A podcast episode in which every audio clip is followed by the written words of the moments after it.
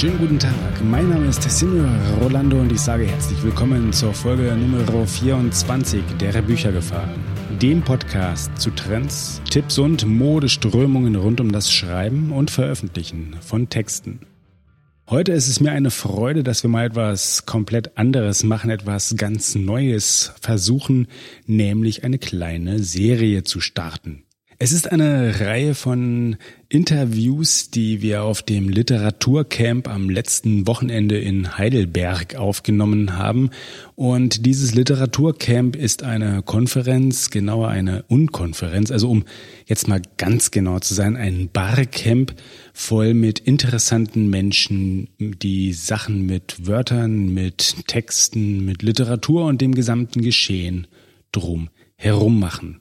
Den Anfang dieser kleinen Interviewreihe macht Sue Steiger und sie ist Kommunikationscoach oder um genauer zu sein, eine Cross-Media-Expertin und wir werden im Detail dann schon sehen, was das an Aktivitäten eigentlich konkret bedeutet. Und sie ist auf jeden Fall spezialisiert auf Verlage. Sie arbeitet mit Verlagen zusammen oder besser gesagt direkt momentan in genau einem Verlag. Das Schöne ist, dass sie dabei nicht nur als Coach Tipps gibt, sondern eben die Arbeit ganz konkret letztendlich auch selber macht und thematisch somit insgesamt sehr nah dran ist an den Trends des Veröffentlichens und des darüber Redens. Ohne weitere Umschweife schlage ich also vor, dass wir direkt in das Gespräch vor Ort einsteigen. Viel Spaß. Wir haben heute wieder einen Gast, in der, einen Gast im Kanal, einen Gast in der Sendung und das ist Sue Steiger. Und am besten, so stell dich doch am besten einfach selber mal kurz vor. Ja, dann ähm, erzähle ich kurz was zu mir. Ich bin eine mittlerweile Verlagsangestellte im Bereich Marketing und äh, seit äh, Jahrzehnten Leserate, sehr viel mit Büchern und Literatur in Verbindung ähm, und ähm, ja, wollte euch heute ein bisschen was äh, auf die Fragen von Roland antworten.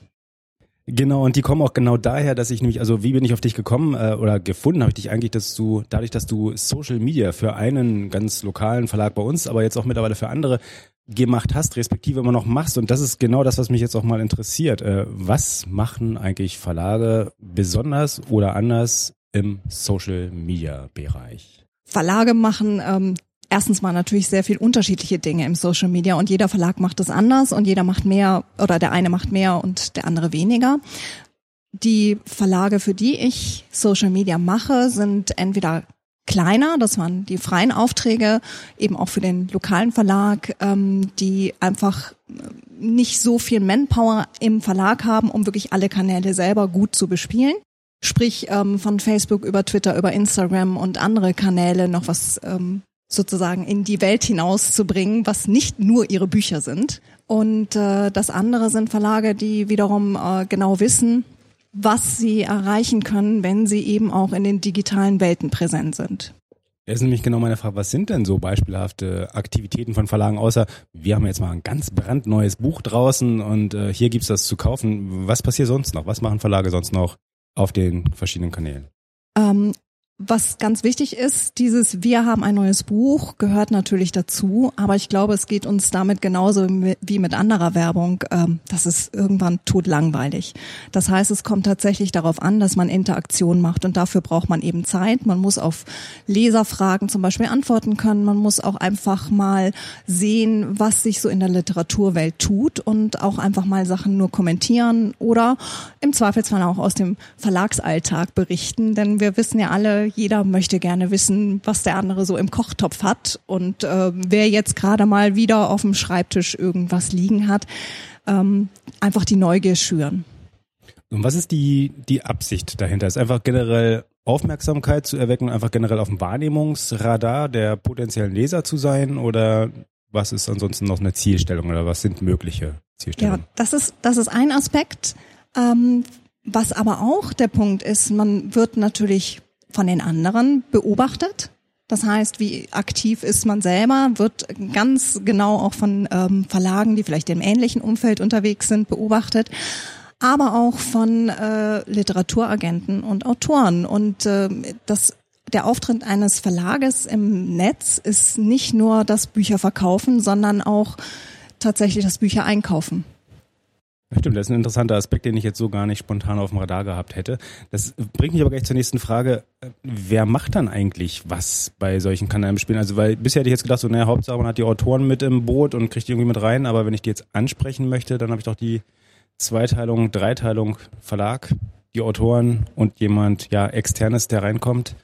Also wie teilt, wie teilt man das am schlausten auf, wenn ich jetzt im Verlag wäre? Mm, es gibt Autoren, die sind ja selber sehr aktiv. Da hat man es leicht als Verlag oder auch als externer Mitarbeiter, wenn man für den Verlag die Social-Media-Kanäle bespielt.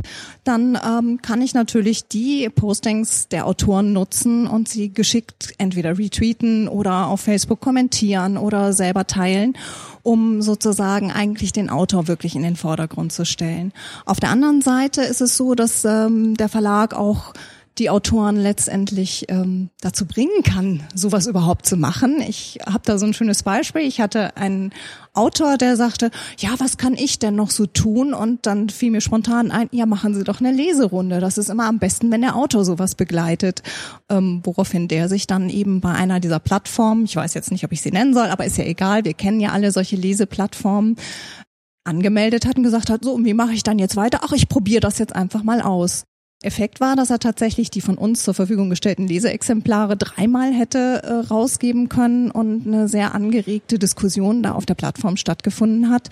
Mit dem Effekt, dass natürlich er bekannter war und wir letztendlich auch einen Gewinn davon hatten. dann hat der Externe also immer auch so einen gewissen Coaching-Charakter mit drin, um alle mit zu motivieren und anzuschubsen und dann auf Fahrt zu bringen.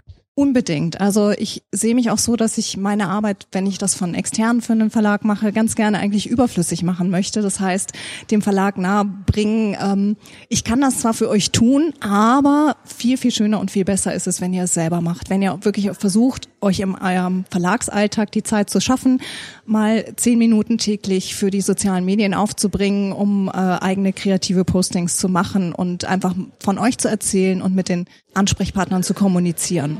Ist das, ist das ganz generell die Absicht, dass man sagt, man möchte eigentlich eher so ja, zeitlich befristet irgendwie reingehen, um richtig Fahrt aufzubringen oder den Leuten zu helfen, Fahrt aufzunehmen? Oder ist es schon eher normalerweise auf eine längere Partnerschaft ausgelegt und dann zu sagen, okay, ich mache das jetzt einfach auf Jahre hinweg für euch?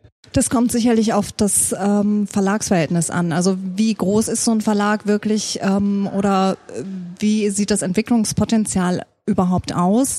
Ähm, das kann durchaus auch über Jahre gehen. Dann wächst man einfach mehr zusammen. Also ich denke, je länger man für einen Verlag extern was macht, umso mehr ist man eigentlich auch Bestandteil des Verlages. Und äh, irgendwann unterscheidest du auch als externer Dienstleister nicht mehr, ähm, das ist der Verlag, für den ich was mache, sondern mein Verlag hat da.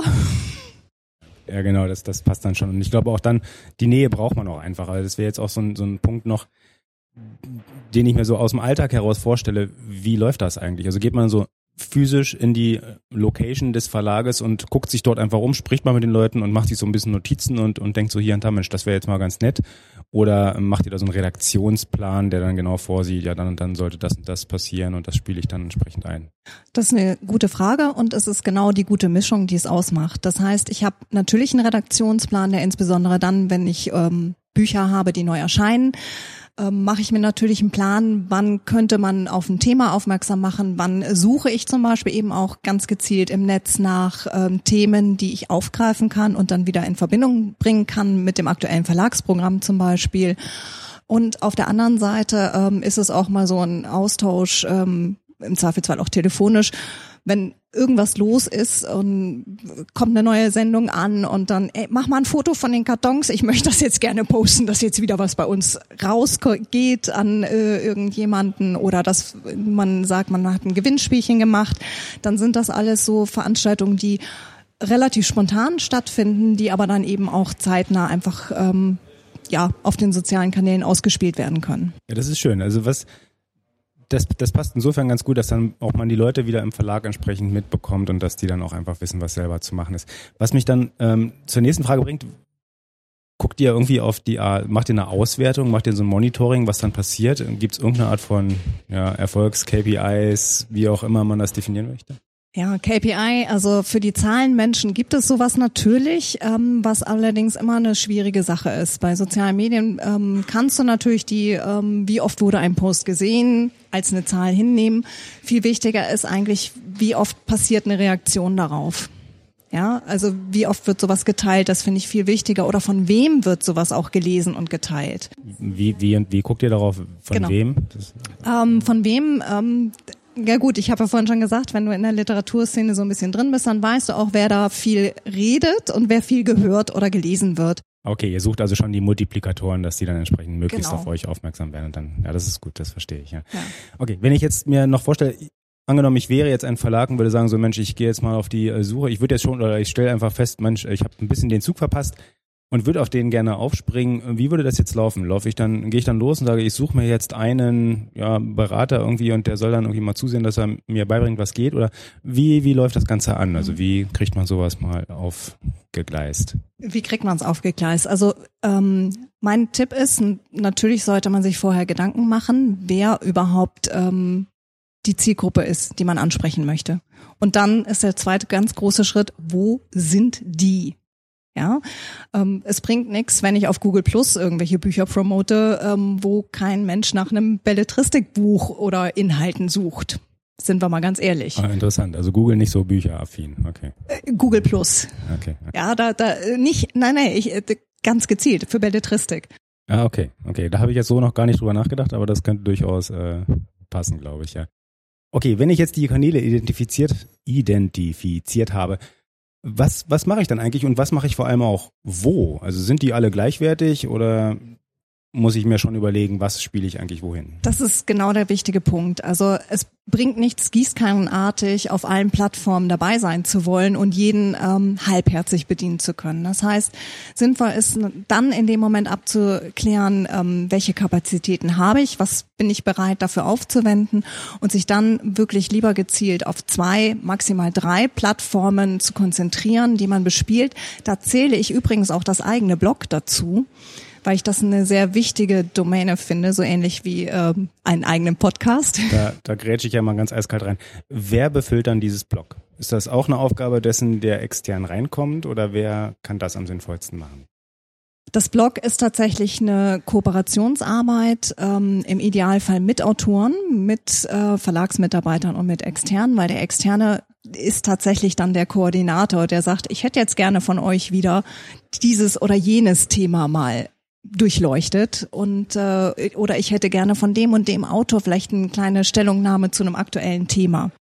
Und äh, das glaube ich kann man als Externer wirklich sehr gut steuern, wohingegen der Verlag vielleicht öfter mal die Innensicht hat und äh, nur so aus den eigenen Interessen heraus sagt, was er jetzt gerne veröffentlichen würde. Ja, das hat Sinn. Und dann, dann nehmt ihr die Blogpostings und die werden dann aber über alle Kanäle hinweg gestreut. Der Hinweis auf den Blogpost, ja, der Blogpost an sich natürlich nicht, weil Twitter hat nur 140 Zeichen. Ja, nee, ich meinte schon den Link dann, das ist, das ist schon richtig. Wie unterscheiden sich denn ansonsten so die Kanäle? Also wenn ich also vor allem die beiden hauptsächlichen, die einem erstmal einfallen, also Twitter, Facebook, oder ähm, was passiert sonst noch? Seid ihr auf den bildlastigen Kanälen dann auch unterwegs? Absolut. Also man darf das nicht unterschätzen, wie viel sich gerade auf Instagram äh, eben in der Buch-Community sozusagen tut. Von daher ähm, ist das ein sehr schönes ähm, weiteres Element. Da ist es allerdings eben abhängig davon, was kann ich wirklich im Bild transportieren und ähm, dafür braucht man durchaus ein bisschen mehr Zeit. Also das ist sozusagen der dritte Kanal, den ich immer nur dann empfehle, wenn man weiß, man kann da auch wirklich ähm, ähm, konstant und häufiger was liefern. Ja, das stelle ich mir nämlich gerade im textlastigen Bereich ein bisschen schwieriger vor, ganz genau, dass man da einfach mit dem visuellen, ohne dem es auf Instagram einfach nicht funktioniert, ja wirklich dann arbeiten kann. Das ist, das ist richtig. Ja, ja da wir ja nicht alle ähm, Joyce sind, die nur sich selber publizieren muss auf Instagram, um ähm, Likes zu kassieren, ist das schwieriger. Aber ähm, ganz oft sind es auch einfach äh, Auszüge, die man visualisieren kann in, in Elementen, die durchaus Aufmerksamkeit auf sich ziehen. Okay, das ist kann ich mir das irgendwo angucken? Gibt es ein schönes Beispiel? Ähm, also du kannst auch gerne den aktuellen Auftraggeber verraten, wenn du das möchtest. Ähm, dann würde ich das, da wird auch ich, eiskalt verlinkt. Ja, da sage ich jetzt leider ist der noch nicht auf Instagram, weil genau diese zeitlichen Kapazitäten uns noch nicht ausreichen, um das wirklich gut zu bespielen. Ich denke, im Prinzip brauchst du auf Instagram nur mal Buch äh, eingeben und, und den Hashtag und dann findest du sicherlich gute Beispiele. Ja, ich könnte jetzt nicht einen speziell hervorheben. Natürlich sind solche Kreativbuchverlage ähm, da besser dran. Also sowas wie eine Edition F. Fischer ähm, kann da sicherlich schöner posten, weil sie einfach natürlich aus ihren Buchinhalten viel mehr Illustrationen haben als ein reiner ähm, Textverlag. Okay, das leuchtet ein. Das, und und die, die Suche mache ich gern, das ist keine Frage. Ähm, wenn ich jetzt aber die äh, doch eher na, überwiegend textlastigen, also in meiner vereinfachten Welt sich zumindest bestehenden Kanäle äh, Twitter und Facebook mal nehme, mhm. wie unterscheiden die sich jetzt von der Posting-Länge mal abgesehen? Also wie gehe ich die auch strategisch vielleicht verschieden an?